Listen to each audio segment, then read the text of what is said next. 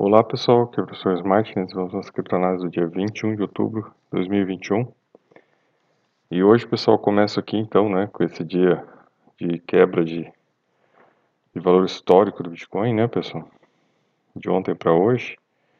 E eu quero mostrar uns dados interessantes aqui para vocês, né, quem que está comprando né, então veja, ó, a gente não tem entrada de carteiras novas quase né pessoal, caída aqui entrada de carteiras novas de endereços ativos e quem está comprando? Baleias, baleias, olha aí, gente, baleia manipulando o mercado e, né, pequenas sardinhas. Classe média fora, né, pessoal? Classe média acumulou aí quando caiu para 40 e agora caíram fora, né? E vão deixar, por enquanto, né, pessoal, as baleias manipularem e as sardinhas comprarem. É isso que a gente está vendo no gráfico hoje, pessoal. Bem interessante. Extrema ganância, né, gente? Olha aí, índice 84, né? Mais uma vez aí, índice lá em cima, indicando que as pessoas estão tomando atitudes imprudentes no mercado, fazendo opções, né, sem levar em consideração a razão, principalmente as sardinhas, né, gente? Porque baleia está manipulando, né? É, aqui, né, pessoal, uma notícia bem interessante. Uma, na verdade, uma opinião, né, uh, no Financial Times, né, criticando os ETFs de Bitcoin, né, uh, e aqui questionando, né, porque um ETF desse tem taxas, né, pessoal, e, de, e ele tem que trabalhar com contratos, né, a vencer e vencidos, e na renovação dos contratos tem custo, então, esses ETFs podem chegar a custo de 5 a 10% ao ano né, sobre o investido, o que pode é, inviabilizar os retornos. Né? Então, não teria muito sentido a existência desses tipos de ETF, tá? segundo esse, é, esse analista aqui. Robert Armstrong, tá? Uh, Aí aqui ele, ele né, faz o fechamento aqui dizendo, as pessoas querem acesso a retornos criptográficos, mas querem que o processo funcione como um produto financeiro padrão. Né, e querem que o Bitcoin fique ao lado dos outros produtos do seu portfólio. Então aí ele diz por que né, está surgindo essa, essa ideia, né? Só que aí ele questiona, ele critica no final, né? Mas, mas é um motivo ruim. É, por quê? Porque o Bitcoin não é nada parecido com os outros produtos financeiros é apoiado por uma tecnologia altamente complexa, a fonte de seu valor está fundamentalmente aberta para o debate, olha né, questionando se tem valor. E de longe, seu uso atual mais comum é como veículo para mais pura especulação. Então, qual que é o único uso que ele tem hoje? Né? Reserva de valor ou especulação, né? E aqui o autor só foca na especulação. Uh, se você não se dá o trabalho de aprender as sutilezas únicas envolvidas em possuir essas coisas, não é possível compreender os riscos e, portanto, não deve possuí-las de forma alguma. Logo, os ETFs de Bitcoin não deveriam existir. Não é, pessoal? Então ele faz uma análise crítica aqui a toda essa a todo esse MIG, né? Essa manipulação incentiva a ganância que está acontecendo com esses ETFs, ele está demonstrando que, por outro lado, né, não é uma coisa boa assim do jeito que parece. Pelos custos, né? Você tem que gastar ali de 1 a 10%, né, para ter esses produtos. E porque não é uma coisa simples e fácil assim para ser utilizada dessa maneira. Então é uma coisa a ser pensada, tá pessoal? Bom, aqui a reportagem, né, da Bloomberg fala aí, né, do da quebra, né, que os bulls estão aí levando né, para a lua. Só que aí logo embaixo, né, pessoal, sempre gosto de ver as coisas por um ângulo mais aberto, né, aumentar o foco. O foco não abrir, né, diminuir o foco e abrir a, a panorâmica. E aqui a gente vê, né, noticiazinha aí do que está rolando lá. Democratas procuram opções de impostos, né, se precisarem se livrar dos aumentos de taxas. É, então está se discutindo lá se vai aumentar a taxa ou se não vai, né? Ou se vai ampliar né, as pessoas que pagam os impostos, né? Então essa é uma discussão bem ampla que está acontecendo. Então, só para vocês verem aqui que a coisa não parou, tá, gente? Está acontecendo lá. Ah, aqui uma notícia, né, dizendo aqui que o pacote né, de 4,7 trilhões cairia para 2 trilhões, tá? Uma redução aí para ser, poder ser aprovado. E que o Biden está comprometido, né, em superar as oposições e conseguir aprovar este pacote, tá? Aqui, ó. Vamos lá. Aí, gente, é... Opa. Eu mostro aqui do lado, né, pessoal? Mais um detalhe aqui, esse está no Washington Post. Casa Branca considera novos impostos sobre bilionários e recompra de ações, mas maior taxa cooperativa parece menos provável. Então é aquilo que a gente já tinha falado, né, pessoal, que está acontecendo, né? Eles vão taxar os bilionários, né? Que se danem, que paguem mais impostos mesmo. E até porque pagam muito pouco, tá, gente? Eles pagam muito pouco. E aí eles devem ser taxados aqui, né? Também na questão aí das ações e por e claro, não só ações, mas qualquer ativos financeiros. É, aqui, pessoal, aqui tem uma questão, né? E aí eu já começo a chamar atenção, né? Vejam, pessoal, já começam a jogar a escadinha, né, pessoal? Então, ah, o primeiro negócio era, ah, quando vai quebrar o recorde, quando vai quebrar o recorde, quando não vai quebrar o recorde. Agora, a questão já é, olha, né, o, rally continua, né, 70 no horizonte, entendeu, pessoal? Então não para, né? A função desses blogs, desses influencers, é ficar estimulando né, o aumento do, do número, né, do valor, e enquanto tiver gente achando que isso aí tá bom, o preço tá bom, eles vão continuar estimulando. E eles vão estimulando, né? Então aí quando chegar no pico, né, que já não tem mais pessoas para entrar, né, gente? É a hora que a pirâmide desaba, né? Então, na hora que chega lá em cima, já não tem mais ninguém querendo botar dinheiro, né? Chega no valor que já não consegue mais né, empurrar as pessoas para entrar. Aí a pirâmide desaba, para de entrar gente, né, pessoal? E aí as baleias começam a vender loucamente para cair fora antes de todo mundo, tá? Esse é o esquema, o esquema é velho, tá? Mas é assim, muita gente não entendeu ainda como é que isso funciona e vai aprender da maneira mais dolorosa possível. Aqui uma, aqui no Zero Head, né, pessoal, uma zoeira aqui com o, o metaverso do Facebook, tá? O que, que o Facebook tá querendo fazer com as pessoas, né? Então, depois quem quiser ver lá tem outras, outras, né, sarcasmos aqui em relação a isso. Né, o que, que o Facebook vai transformar, né? Você acha que você é um ser iluminado e na verdade você está lá, né? num canto lá, com um óculos lá, um, né, uma coisa ridícula, fora do mundo real, né, virou um escravo digital do Facebook. É, aqui mais um dado, né, pessoal, é, democrata planeja mergulhar mais fundo do caos, né, depois, então aqui, gente, é o problema dos impostos, né, então, vai cobrar, não vai mais, como é que vai cobrar, então essa é a discussão do momento, né, Parece que eles já definiram o que eles vão cortar né, dos pacotes, mas agora tem que definir quem vai pagar e como vai pagar, certo? Aqui, né, pessoal, para vocês verem como essa coisa tá séria, a Coindex, Coindesk agora começou a fazer, né, olha aqui, ó, começou a fazer um, vai fazer todo dia, tá, pessoal? Todo dia não, né, toda semana aqui, ó, uma verificação, né, da política aí, do que está acontecendo, tá, pessoal? para verificar né, o que, que, está acontecendo na política aqui na semana, o que vai ser votado, o que está sendo discutido.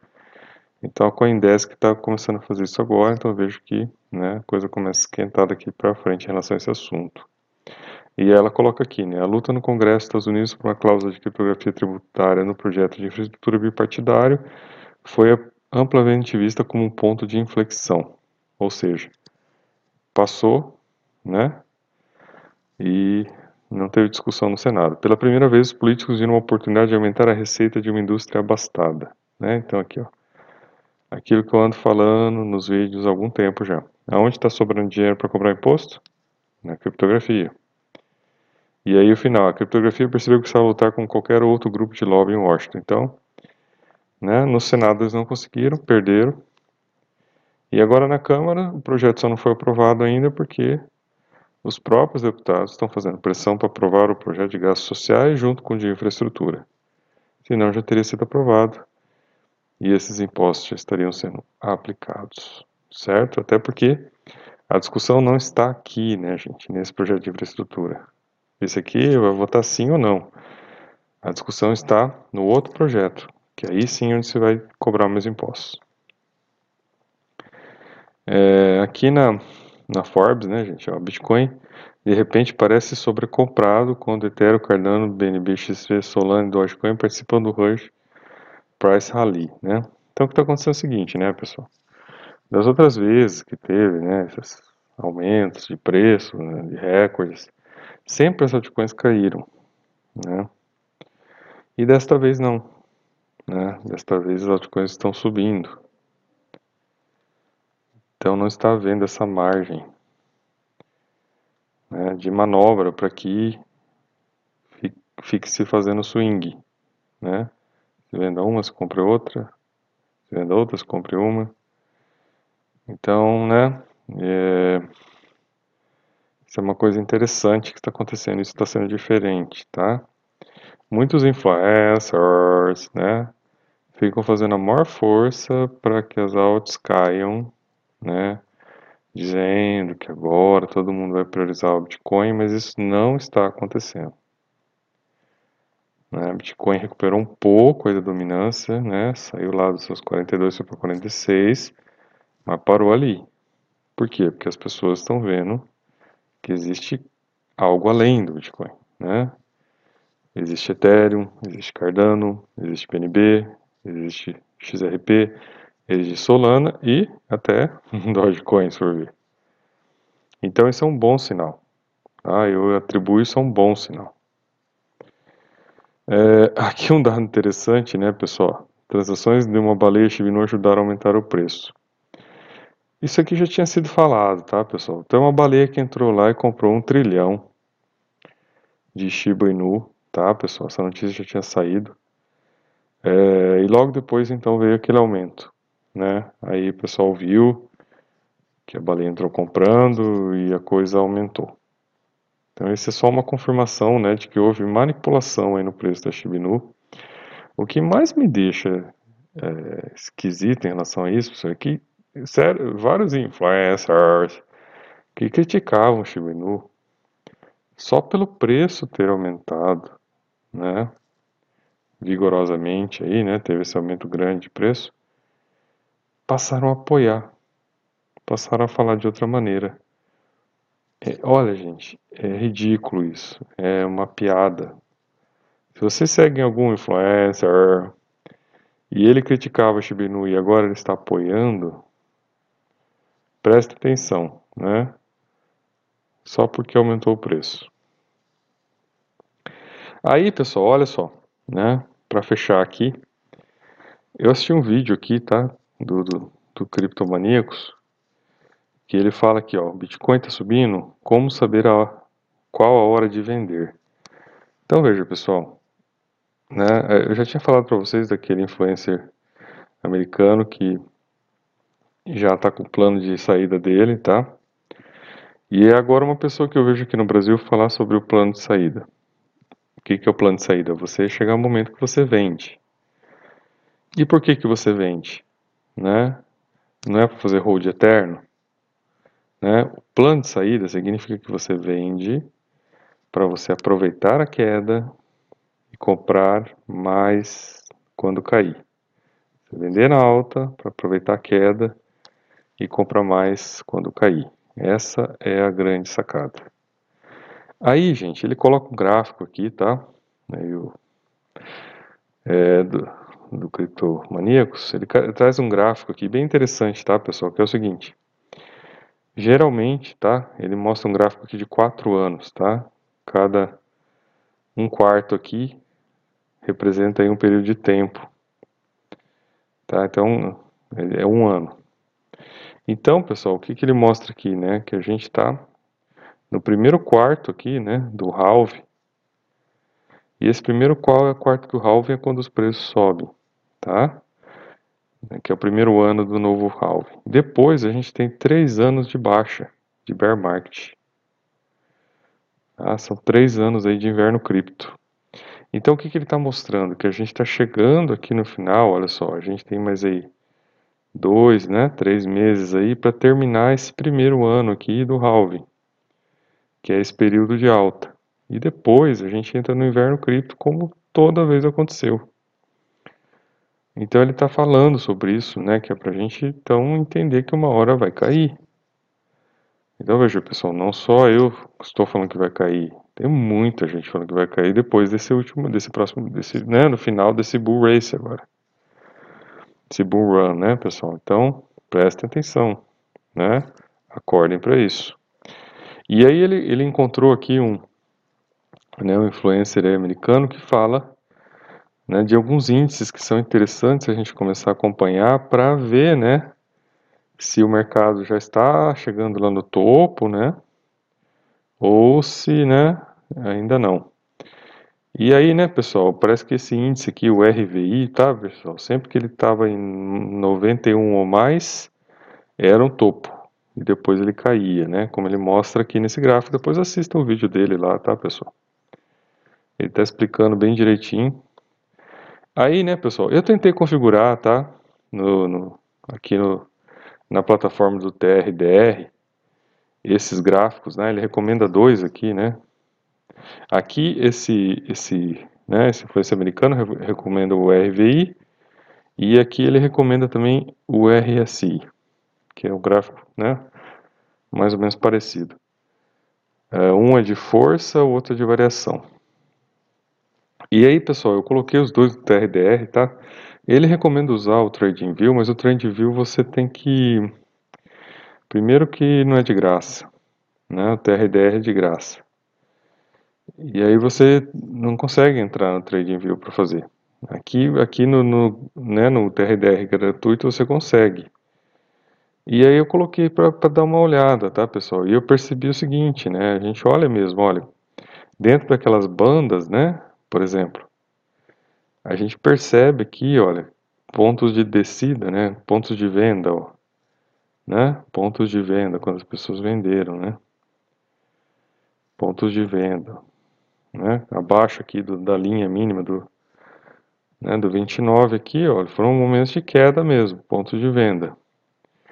E, né, momentos de alta, né, uh, neste gráfico aqui a gente não tem muita clareza. Por que, que não tem muita clareza? Porque o corte que está sendo feito aqui, tá, pessoal, é um corte bem pequeno, né? Aqui ele está usando o gráfico, né, de toda a vida do Bitcoin, ó. 2011, 13, 17 e 21, né? Aqui é um corte que a gente também, limita, por estar tá usando a conta gratuita aqui, não tem acesso a todo esse corte, tá?